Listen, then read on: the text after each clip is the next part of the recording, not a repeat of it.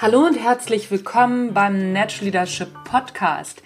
Der Podcast, der dir dabei hilft, der Mensch bzw. die Führungspersönlichkeit zu werden, die du sein willst. Du bekommst innovative Ideen, praktische Tipps, jede Menge Impulse und neueste Informationen aus der Hirnforschung für deinen beruflichen Erfolg und deinen persönlichen Entwicklungsprozess. Mein Name ist Anja Niekerken und ich freue mich, dass du dabei bist. Heute hörst du wieder ein Interview aus der Serie Natural Leadership Talk.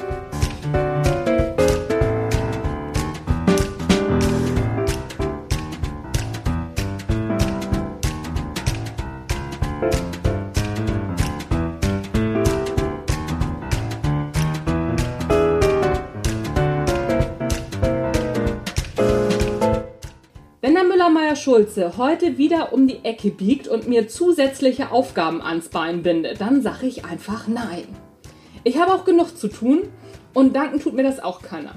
So, und dann biegt Müller-Meyer-Schulze tatsächlich um die Ecke und hat richtig gute Argumente und ach, eigentlich ist das ja auch ein ganz netter und schon traue ich mich nicht mehr Nein zu sagen. Oder nehmen wir ein anderes Beispiel. Wir nehmen uns mal ganz mutig vor, die nächste Präsentation vor dem Vorstand endlich mal selber zu halten und nicht immer nur die Vorarbeit zu leisten. Aber dann fragen wir am Ende doch die Vertriebskoryphäe, die es vielleicht doch besser kann. Egal ob im Job oder im Privatleben, das mit dem Mut ist vielleicht manchmal so eine Sache. Manchmal ist er da und manchmal eben auch nicht wie wir ihn zum ständigen Begleiter machen und wie wir ein mutiges Leben führen können. Darüber spreche ich heute mit meiner sehr geschätzten Kollegin Tanja Peters. Tanja ist Autorin, Speakerin und Trainerin. Ihr aktuelles Buch Mutmuskeltraining ist im Dezember auf den Markt gekommen und geht bald schon in die zweite Auflage. Zu Recht. Liebe Tanja, vielen Dank, dass du dir die Zeit genommen hast und zum zweiten Mal herzlich willkommen im Natural Leadership Podcast. Super, vielen Dank für die Einladung. Ich bin gerne wiedergekommen, liebe Anja. das freut mich sehr. Ja, vielen Dank, dass du nochmal dabei bist. Wir hatten beim letzten Mal ja verabredet, dass wir hm, nach Erscheinen deines Buches wieder ein Interview machen. Dann fangen wir doch gleich mal damit an. Was, was ist Mutmuskeltraining und was erwartet den Leser in einem Buch mit diesem Titel? Ja, also Mutmuskeltraining ist sozusagen mein Bild dafür, dass es ähnlich wie beim Sport ist also Mut ist ein Muskel. Das heißt, wenn wir öfter mutig sind, also öfter außerhalb unserer Komfortzone unterwegs sind, dann wächst dieser Muskel. Also dann wächst äh, die Bereitschaft und diese Hürde, ähm, Angst zu haben und trotzdem in die Handlung zu kommen. Die wird halt durch dieses Training immer kleiner. Das ist immer so mein Bild gewesen, eben auch dafür, dass eben einmal Bungee Jumping machen oder einmal dem Meier, äh, Müller oder Schröder Nein sagen, ähm, nicht also nicht für ein mutiges Leben reicht, sondern dass wir das eben öfter tun müssen. Und wenn der, also wenn jemand das Buch kauft, das ist eine ganz, ganz große Einladung für ein Leben, ein Leben aus vollem Herzen. Also weil ich glaube, dass sozusagen es geht nicht darum, mutig zu sein, sondern es geht darum, selbstwirksam zu sein. Aber der Mut ist sozusagen das Handwerkszeug. Mhm. Und das ist deswegen eine Anleitung, wirklich das Leben zu führen, was man führen möchte, wirklich die oder der zu sein, der man ohnehin ist. Ja, und es gibt ganz viel Handwerkszeug und ganz viele Geschichten von mir und auch von anderen Menschen, die inspirieren sollen, eben auch loszugehen und zu sagen, ich probiere das nochmal mit dem Nein sagen. Oder mhm. ich probiere das nochmal mit dem Allein auf Reise gehen. Oder ich probiere das nochmal noch mal nach mehr Gehalt zu fragen. Mhm. Und, ähm, ja, und die viele sagen, die es jetzt gelesen haben oder die auf meinen Lesungen waren, dass es in der Tat inspiriert, wirklich äh, an die eine oder andere Grenze. Mhm. Was, was hindert uns denn daran, ja nicht, nicht der oder die zu sein, die wir sind? Also ich glaube, es sind ganz, ganz viele soziale Ängste. Also wir sind ja als Menschen angelegt als, äh, also als Beziehungsmenschen. Wir sind angelegt auf Kooperation. Wir brauchen soziale Bindungen und deswegen gibt es einen ganz, ganz großen Angstfaktor, eben aufzufallen, auszufallen, nicht zugehörig zu sein, nicht beliebt oder geliebt zu sein. Das ist einer der größten Ängste, die wir, glaube ich, so zumindest jetzt hier in unseren Breitengraden mit uns rumschleppen. Ähm, mhm. Und dann gibt es natürlich auch noch sowas wie Existenzangst. Also das trifft selbstständige Unternehmer und auch Menschen, die vielleicht sich um ihren Job fürchten und sowas haben wie, ich kann hier nicht meine Meinung sagen, weil ich Angst habe, dann entweder bei der Beförderung übersehen zu werden oder irgendwie meinen Job zu verlieren. Also das sind, glaube ich, die, die größten Ängste, die wir hier so in den Breitengraden haben. Und das hält dann eben ab, zu unserer Meinung zu stehen, unsere Werte zu leben äh, und das fällt dann eben am Ende ab davon, wie zu sein, also das wirklich zu zeigen, wer ich bin. Mm. Aber es ist ja auch nicht zwingend ein, ein Widerspruch, sag ich mal, ne? so meine Meinung zu sagen und, und trotzdem ja, einen, einen guten Job zu machen. Warum erleben wir das als Widerspruch? Ja, ich, also entweder ist es sowas wie, also entweder Herkunftsfamilie, also wir haben so Sätze gehört, wie bitte nicht auffallen oder äh, dass wir so innere Antreiber haben, die macht allen recht oder sei gefällig. Mhm. Ja, also das ist dann so, so ein Ding, dass ich denke, wenn ich jetzt meinem Chef aber wirklich sage, dass ich das nicht in Ordnung finde, was hier gerade passiert, äh, dann ecke ich damit so an, dass der äh, nicht mehr Lust hat, mich im Team zu haben, ja, oder nicht Lust hat, sich das anzuhören. Ähm, sowas in der Art und ähm, und ich, also du hast ja gesagt, das ist ja irgendwie kein Widerspruch eigentlich. Aber ja. ich glaube, dass wir, dass wir, wir haben oft nicht das Zutrauen oder ähm, dann gibt es auch so Sätze wie, ich bin nicht liebenswert, ja, die auch manche Leute mit sich rumtragen. Und dann tun wir alles dafür, um geliebt zu sein, um anerkannt zu sein. Und dann verbiegen wir uns auch dafür. Und dann bleibt eben das, was wir vielleicht eigentlich machen möchten oder eigentlich sagen möchten, das bleibt dann auf der Strecke. Es mhm. ist kein Widerspruch, aber ich glaube, dass es viele so empfinden und dass eben manchmal auch negative Erfahrungen dazu führen, dass wir eben auch vielleicht Freunde haben, eine Beziehung haben, einen Chef haben, ähm, mit denen wir eine negative Erfahrung gemacht haben, also vielleicht auch mal erlebt haben, jetzt zeige ich mich authentisch, wie ich bin und jetzt erfahre ich dafür eine Sanktion. Ja, mhm. und je nachdem, wie stark das für jemanden war oder wie einschneidend das Erlebnis war, äh, dann kann dich das beim nächsten Mal davon abhalten, wieder dich so zu zeigen oder zu deiner Meinung zu stehen. Mhm. Mhm. Ja, klar. Das leuchtet ein. Wie viel Tanja Peters steckt denn in dem Buch Mutmuskeltraining drin? Es wird dann von 100 Prozent, 120 so ungefähr. also, das ist wirklich ähm, ein sehr persönliches Buch. Das ist auch immer ein bisschen ähm, fast schon lustig, weil ich das eigentlich, also beim Schreiben war mir das irgendwie noch klar. Ja, und dann geht ja so ein Buch in so einen langen Prozess von ähm, Lektorat und Grafik und ja, bis das dann rauskommt, hast du das fast schon wieder vergessen. Mhm. Also ja, weil das ist eine sehr anstrengende Arbeitsphase, aber dann äh, ja ähm, äh, beschäftigt man sich wieder mit anderen Dingen. Und ehrlich gesagt ist mir das dann jetzt bei meiner ersten Lesung aufgefallen, wie viel da eigentlich von mir drin steckt und wie sehr also Menschen mich jetzt auch einfach persönlich kennen, die das gelesen haben. Ich glaube, das wird mir erst so nach und nach klar. Ja. Deswegen würde ich sagen, das ist wirklich meine Message und das ist wirklich das, was im Herzen ist. Und natürlich greife ich auf Methoden oder auch eine Selbstcoaching-Methode drin. Die habe ich nicht erfunden, aber die hat natürlich trotzdem was von mir, weil ich da auf eine gewisse Art und Weise nutze und einsetze. Und deswegen ist da ganz schön viel Tanja Peter. Mhm. Hast du ein Beispiel von dir selber, wo du gesagt hast, so, okay, äh, da habe ich so eine, ja, so eine, so eine Mutgrenze vielleicht und die, die will ich mal rausschieben? Ein, aktuelles oder äh, etwas, was ich schon überwunden habe? Sowohl als auch, was du gerne möchtest. Ja. Also, ähm, also ich glaube, äh, am, am, Samstag war ich in der Schweiz und habe ein äh, Mutmuskeltraining, also das erste Mal das Seminar zum Buch gegeben. Mhm. Da habe ich morgens im Frühstücksraum gesessen und da kam ein Vater rein mit seinem Jungen und der Junge war fünf Jahre alt und die hatten beide ihr iPhone am Start. Und der Junge hat dann das iPhone hingestellt zum Frühstück und hat es laut laufen lassen, hat irgendeinen komischen Film und hat auch so ein Ballerspiel da drauf gehabt. Und der war noch nicht mal schulpflichtig, so, zumindest so, wie das für mich aussah. Und dieses hm. Ballerspiel und was er da gehört hat, hat mich total genervt. Aber ich hab, bin nicht aufgestanden und habe gesagt, Entschuldigung, kannst du das iPhone bitte leiser stellen? Also eine ganz profane Sache, wo ich einfach gemerkt habe, ich habe mich das nicht getraut. Ich wollte nicht die Einzige sein, die aufsteht und rummeckert. Mhm. Ich habe schon gemerkt, dass das eigentlich alle gestört haben. Äh, der Vater war sehr durchtrainiert, sehr groß. ähm, ja, und da habe ich einfach äh, eine halbe Stunde da gesessen und habe gedacht, ja, ich würde jetzt nicht mehr hingehen, aber irgendwie wollte ich auch nicht, äh, habe ich auch gesagt, ich stört mich und ich war so beschäftigt mit meinem inneren Dialog, dass ich es nicht geschafft habe. Das sind so Kleinigkeiten im Alltag, wo ich auch merke, dass ich mal kurz zucke und dass ich dann vielleicht nicht hingehe und das sage. Mhm. Das macht jetzt mein Leben nicht irgendwie schlimm, ja. Also das ist jetzt einfach nur so eine Beobachtung von mir gewesen, weil da würde man ja denken, dass es eigentlich ein leichtes. Aber so passiert es eben immer wieder im Alltag, dass wir merken, oh, ich, ich gehe gerade nicht einfach unbefangen hin und sage das, mhm. weil ich eben denke, das ist jetzt doof oder der Vater wird ein bisschen aggressiv reagieren. Ja, so. Also ja. Das kenne ich von mir auch heute immer noch. Und ähm, ich überlege gerade, ich habe das nicht mehr so in großen Themen, ich habe das eher in so kleinen Themen, das merke ich immer wieder.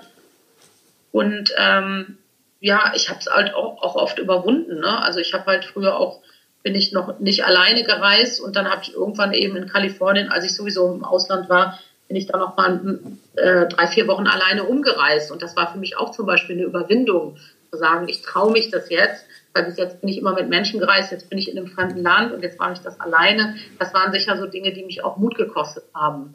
Mhm. Und mein größtes Beispiel ist, wir sprachen eben ja auch kurz drüber, äh, ist die Redeangst. Ne? Also, dass ich früher eine sehr starke Redeangst hatte und ja, trotzdem der Wunsch da war, Speakerin zu werden und auch gerne auf großen Bühnen. Und ich jetzt manchmal sage, Bühne ist für mich ein sicherer Ort. Mhm. Und wenn ich mich dann selber mir zuhöre, während ich das sage, dann denke ich, Wahnsinn, wie kann das sein, dass man eine Angst umwandeln kann in so eine große Freude? Mhm. Und das ist eben auch was, was ich, was ich gemacht habe durch ganz, ganz viel Training. Mhm. Also immer wieder mich trauen, in die Situation zu gehen, bis irgendwann mein Gehirn, mein Körper, mein ganzes System verstanden hat, da vorne passiert ja nichts. Mhm. Ja, also ja, wie lange, wie lange hat das gedauert, dass, dass man mal so, ein, mm, ja, so eine Idee kriegt? Weil die meisten denken ja so, okay, ich versuche das jetzt mal, klappt nicht, nee, war eine doofe Idee, lassen wir mal. Wie lange hast du gebraucht von der Entscheidung zu sagen, ich gehe auf die Bühne, bis dahin, wo du jetzt sagst, okay, Bühne ist ein sicherer Ort? Wie lange hat das gedauert und was, was hast du alles gemacht dafür? Ja, also ich ähm, ähm, hatte ja diese Redeangst schon immer stark. Ich habe im April 2014, das, das äh, jährt sich jetzt bald, also April 2014 habe ich meinen ersten Vortrag gehalten äh, in meiner Selbstständigkeit, also sozusagen freiwillig und nicht vom Vorstand hingeschickt, Frau Peters, erzählen Sie doch da mal was, sondern mhm. wirklich freiwillig angemeldet, April 2014. Und da war die Angst noch sehr mit dabei, aber schon durch ein Coaching auch ein bisschen gebildet. Aber das war so mein erster Auftritt. Und dass ich so dachte, die Bühne ist ein sicherer Ort für mich, habe ich eigentlich erst ähm, letztes Jahr im Oktober bei unserer Show eingeladen. Mhm. Ähm, da habe ich ja die Moderation gemacht und habe mich auch was getraut, äh, auf der Bühne zu zeigen. Und da habe ich gemerkt, ach spannend, es ist fast für mich einfacher, das hier oben zu machen, als das unten zu machen. Mhm. Da habe ich gemerkt, okay, jetzt, jetzt ist Bühne ein sicherer Ort geworden. Also jetzt habe ich hier oben nur noch Spielfreude und natürlich auch manchmal Aufregung, weil es aufregend ist. Aber nicht in Form von aufgeregt, weil ich äh, Angst habe, ob es gelingt. Ja? Mhm. Und das hat dann, ja, äh, also ähm, was hat man zwar, also vier Jahre gedauert. Mhm. Und ich habe halt immer die Hand gehoben, wenn es irgendwo was zu reden gab, wenn es irgendeine kleine Moderation gab. Ähm, ich kann dir das nicht sagen. Wahrscheinlich habe ich, weiß ich nicht, äh, ich sage jetzt mhm. mal 200 Vorträge oder Moderationen gemacht in der Zeit. Ähm, immer auch mal wieder in der Angst. Das kam immer mal wieder hoch, aber ich habe halt zu allem Ja gesagt. Also mein Deal mit mir war, ich ziehe das durch weil ich, ich spüre das und ich weiß, dass, dass ich dahin gehöre. Mhm. Und das ist, glaube ich, eine ganz wichtige Nachricht für alle. Also wir brauchen wirklich ein großes Warum, wenn wir uns also so heftig auf den Weg machen, in Form von, ich habe eine große Angst und ich will die wirklich überwinden und in Freude äh, umwandeln. Ja, Wir brauchen halt wirklich ein großes, starkes Vision von dem oder ein Warum, oder es muss ein Traum sein oder so, dann gehen wir auch dafür. Und es braucht dann eben das Commitment auch zu sagen, ich mache das auch die ersten fünf Male ganz ohne Freude. Und beim sechsten Mal merke ich so, jetzt kommt langsam ein bisschen Freude zu der Angst, ja. Und dann fütter ich das und dann ist es ähm, dann auch irgendwann wirklich, ähm, wird es irgendwann wirklich einfach. Mhm. Mhm. Ja. Aber dazu zu sagen, es muss auch nicht bei jedem so lang dauern. Das kann auch schneller sein, weil das war eine heftige Redeangst. Ja, wir haben ja nicht immer nur so heftige Sachen. Manchmal haben wir ja auch nur so Sachen wie, oh, ich habe das noch nicht gemacht und deswegen bin ich aufgeregt. Mhm. Also deswegen kann es auch sein, dass wenn jemand sagt, oh, ich habe noch nicht so viele Vorträge gehalten, ich habe die Fantasie, ich vorhabe, die Vorstellung, dass das bestimmt aufregend ist, und er probiert es dreimal und sagt, ja Mensch, mega, ich mache das jetzt immer, mhm. dann kann das auch ganz schnell gehen. Mhm. Manchmal ist es ja auch nur die Fantasie, dass wir glauben, dass das sozusagen aufregend ist oder dass wir davor Angst haben, weil wir es noch nicht gemacht haben. Mhm. Dann kann das natürlich auch viel schneller gehen. Ja. Aber meist braucht es ein bisschen Training und ein bisschen Übung. Okay. Warum glaubst du, du hast ja gerade von dem Warum gesprochen, ähm, glaubst du, dass deswegen nur ähm, so wenig Menschen am Ball bleiben oder woran könnte das noch liegen? Weil oft ist es ja schon so, dass die Leute ein Warum haben, aber dann zwischendurch echt immer wieder verzagen. Was, was glaubst du, woran das liegen könnte? Also ich glaube, ähm, dass wir A, sehr ähm, kritisch mit uns umgehen Mhm. Ähm, deswegen sage ich das auch in meinen Vorträgen. In meinem Buch steht das auch, glaube ich, hundertmal drin. Also es geht einmal um das Thema Selbstwert. Mhm. Das heißt, wenn ich natürlich mich immer abwerte dafür, dass ich sage, okay, das war noch nicht so gut, meine Präsentation, oder äh, ich kann noch viel geklatscht oder es waren nicht so viele begeistert oder ich habe bestimmte Dinge vergessen zu sagen, dann werten wir uns so innerlich ab. Dann sorgen wir eben dafür, dass unser Selbstwert auch nicht, ähm, also nicht wächst, ja. Und mhm. ähm, mit einem niedrigen Selbstwert ist es echt schwierig dran zu bleiben, ja, weil wir dann eher glauben, dass wir es nicht können. Mhm. Und der zweite Fehler oder der zweite Missverständnis, was Leute machen, ist, sich vom Erfolg abhängig zu machen. Also wir feiern sozusagen nicht den Schritt, der mutig war, sondern wir, wir wollen den Erfolg feiern. Mhm. Ja, und, und, das ist, glaube ich, auch so ein Verhinderer, dass wir denken, wenn es erfolgreich war, dann war es gut. Beim Mutmuskeltraining geht es aber darum, jeden mutigen Schritt sozusagen zu wertschätzen und zu feiern. Mhm. Wenn ich ein schwieriges Gespräch angehe oder eine Gehaltsverhandlung und das kommt nicht zu einem guten Ergebnis, dann haben halt viele Leute den Fehlschluss, aha, das geht also nicht oder ich kann das nicht oder ja, ich lasse es mal lieber. Mhm. Aber eigentlich wäre es wichtig zu sagen, ich habe das gemacht, wie geil ist das denn? Und ich feiere das und aus dem Weg jetzt werde ich besser. Jetzt mhm. fange ich an und sage, okay, im halben Jahr bin ich wieder da, lieber Chef, und dann sprechen wir wieder über mein Gehalt. Und im Dreivierteljahr komme ich auch wieder. Und dann komme ich noch mal in einem Jahr wieder, wenn es bis dahin auch noch nicht geklappt hat. Und bis dahin habe ich aber so viel Übung und so oft das formuliert, dass ich irgendwann auch so erf also erfolgreich werde, also gut werde mit den Argumenten, die ich habe, dass mein Chef vielleicht nach einem Jahr sagt, so jetzt habe ich echt keine Argumente mehr, jetzt muss ich wirklich mein Budget kramen und was wirklich möglich machen, weil du mich echt überzeugt hast. Mhm. Und ich glaube, das ist, äh, wir sind, machen uns sehr vom Erfolg abhängig. Ja. Und äh, wir sprechen ja auch oft darüber Selbstständigkeit, ne? Also mhm. das Thema, ab wann bist du erfolgreich? Du bist ja auf dem Weg erfolgreich und dann irgendwann, wenn du das lange genug machst, wirst du immer schneller im Verkauf, wirst du immer besser in deinen Seminaren wirst du immer besser damit, die Leute schnell für das Thema zu begeistern. Mhm. Ja, wenn du am Anfang natürlich sagen würdest, na ja, das Seminar, das erste Seminar war so mittig, mache ich mal lieber nicht. Ja, dann wirst du halt auch, wirst du nie eine gute Trainerin. Mhm. Ich glaube, das ist das, was Menschen manchmal nicht, ähm, nicht verstehen, sozusagen diesen Mechanismus von, wir erwarten dann, wir machen das zum ersten Mal und dann machen wir es bitte auch direkt super. Mhm. Mhm. Ja, ich, ja, das, also äh, ich, ich kenne das auch, also dass, äh, dass, dass die Leute ihre Erwartungen eben einfach zu hoch setzen. Ne? So ohne, ohne eine Erwartung an etwas ranzugehen, wie wir es vielleicht als Kinder noch gekonnt haben, das fällt uns Erwachsenen sehr schwer. Ja. Hast du das nicht auf deinem Seminar gesagt, dass irgendein Künstler, Paul McCartney, ich weiß nicht, irgendjemand hat gesagt, ich habe 30 Jahre gebraucht, um über Nacht berühmt zu werden? Ähm, das nicht sogar gesagt? Ja, ja, ja, genau. Das, äh, John Lennon hat das, glaube ich, gesagt. John Lennon, genau. genau. Das mhm. ist, glaube ich, das ist so ein Spruch. Also das ist nämlich genau richtig. So, also als Kinder haben wir das, dieses, wir fallen hin, wir lernen laufen. Ne, wir sagen nach dreimal hinfallen nicht, ist nichts für uns. Mhm. Weil wir verstehen, ich kann das lernen, ja, das braucht einen Moment. Mhm. Und das ist oft das, was wir als Erwachsene nicht haben. Und dafür brauchst du natürlich dieses Warum oder dieses, ich habe da echt Bock drauf, das hilft halt, die Freude trägt dich dann ein Stück. Ja, mhm. auch wenn du dann mal einen Vortrag machst, der nicht so gut war oder ja, du Situationen hast, wo du merkst, so, nee, das war nichts, mhm. was du dann merkst, aber es ist doch super, dass ich es gemacht habe, es ist doch toll, dass ich mich getraut habe. Ich habe jemanden, der mich vielleicht tröstet oder ja, mich ein bisschen auffängt und dann sortiere ich mich wieder und dann gehe ich da wieder raus und dann habe ich meist eine Würde, dann habe ich meist einen Wachstumsschritt. Mhm. Gerade wenn wir nicht gut performt haben oder wenn was nicht gut gelaufen ist, das sind meistens die Momente, wo wir wachsen ja. weil wir verstehen, wo es schief läuft. Ja. Und das ist aber natürlich immer verbunden auch mit mal kurz Ouch. Also mal kurz, ja, okay, ist nicht gut gelaufen, das fühlt sich nicht gut an. Ja, und da aber dann dran zu bleiben und da dann nicht in die Abwertung zu gehen und nicht in das, okay, dann kann ich es eben nicht, sondern sagen, okay, das war jetzt ein guter Schritt hm. und jetzt versuche ich den nächsten zu machen. Glaubst du, dass Mm, Social Media da noch einen draufsetzt, weil also wir ja auch, ne, wir zeigen natürlich immer nur die Sachen, die wirklich gut laufen und ähm, dass wir irgendwann ein falsches Bild tatsächlich von der Realität kriegen und dieser Perfektionismus uns noch mehr eingehämmert wird?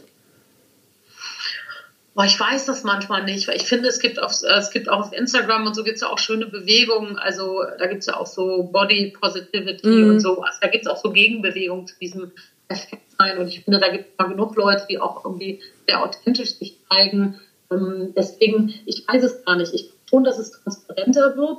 Natürlich solche Informationen und diese Dinge alle schneller haben und die sind mehr da sozusagen. Aber ich glaube auch, dass es in dem ähm, immer auch Gegenbewegungen gibt. Also auch Menschen, die eben sagen, ich bin gerade gescheitert, mhm. ich bin hingefallen, jetzt stehe ich gerade wieder auf. Mhm. Ähm, ich, ich weiß es gar nicht. Manchmal wird ja dann so auf die, so, äh, auf die sozialen Medien geschimpft. Mhm. Ich weiß es gar nicht. Ich, ähm, wenn ich jetzt so überlege, seitdem ich äh, coache und mich oder mich mit Persönlichkeitsentwicklung beschäftige oder auch als Führungskraft, habe ich das immer schon erlebt, dass es diesen Anspruch nach Perfektionismus gibt oder dass es Menschen gibt, die sehr kritisch mit sich sind. Mhm. Ähm, und dann ist die Frage, potenziert sich das durch Instagram oder war es sowieso schon da? Ich weiß es nicht genau, aber manchmal denke ich, äh, ich glaube, wir haben das sowieso in uns, so diese Idee auch von Perfektionismus oder bekommen das auch zu Hause dann erzählt, ne, aus Angst. Irgendwie, Perfektionismus ist ja immer Angst. Also ich habe Angst, dass ich es nicht richtig mache und dahinter steckt die Angst, ich bin nicht richtig oder ich bin nicht wertvoll oder so. Mhm. Ähm, das kenne ich auch schon länger als Social Media, dass Leute mit solchen Gedanken rumlaufen. Ja. Deswegen, es kann sein, dass das noch ein bisschen draufsetzt, ähm, aber ich glaube, dass es auch so da wäre. Das ist so meine Idee. Mm, mm. Ja, kommt ja auch immer darauf an, wie man selbst damit umgeht. Ne? So, ob man sich jetzt äh, die Fuck-Up-Nights anguckt oder irgendwelche idealen Vorträge zum Beispiel. Ne? So ja. wie es ideal ja. typisch sein soll. Ja, das stimmt, da hast du recht. Ja.